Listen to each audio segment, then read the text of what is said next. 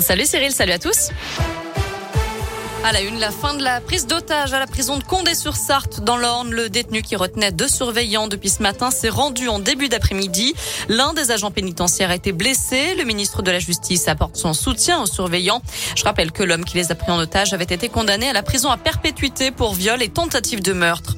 Des chiffres choquent, un rapport affligeant, celui de la commission sauvée sur la pédocriminalité dans l'église catholique française.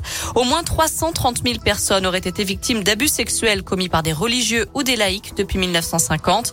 Après deux ans et demi d'enquête, près de 3 000 agresseurs potentiels ont été recensés.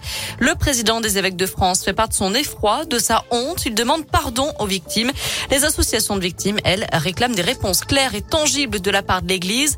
La commission sauvée formule une quarantaine de propositions pour améliorer l'écoute des victimes, la formation des prêtres, des religieux et la gouvernance de l'Église.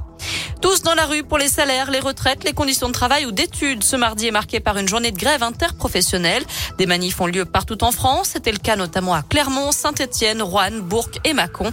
Mais aussi à Lyon. Une grève qui crée des perturbations dans les transports, les crèches et les cantines notamment.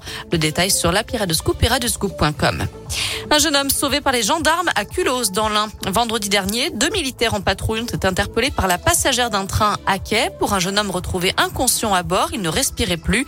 L'un d'eux a alors commencé un massage cardiaque. L'autre est allé chercher de l'aide. Ils ont réussi à ranimer la victime avant l'arrivée des secours grâce à un défibrillateur trouvé en mairie. Le jeune homme, âgé d'une vingtaine d'années, a été transporté à l'hôpital en urgence absolue.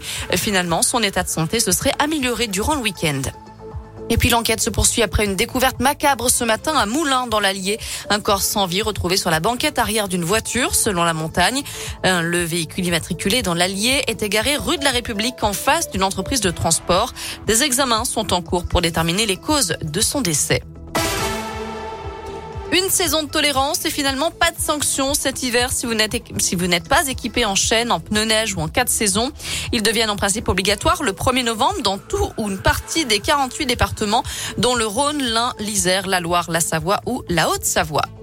Enfin, il était à l'antenne depuis le 20 janvier sur TF1 dans les 12 coups de midi. Le champion Bruno a été éliminé tout à l'heure. Il aura participé 252 fois à l'émission et remporté plus d'un million d'euros de gains. Bruno avait décroché le 1er septembre dernier le record mondial du nombre de participations à un jeu télévisé en individuel. Il était également devenu le plus grand gagnant de l'histoire des jeux télévisés en France. Voilà pour l'essentiel de l'actu. On jette un œil à la météo pour cet après-midi. On se sera bien gris dans l'ensemble. Hein. Malheureusement, les qu'on avait ce matin se sont peu à peu estompées. Il reste encore un petit peu de soleil sur l'Allier et le Puy-de-Dôme. Partout ailleurs, c'est de la pluie au programme de l'après-midi. Les températures sont comprises entre 12 et 16 degrés pour les maximales. Merci.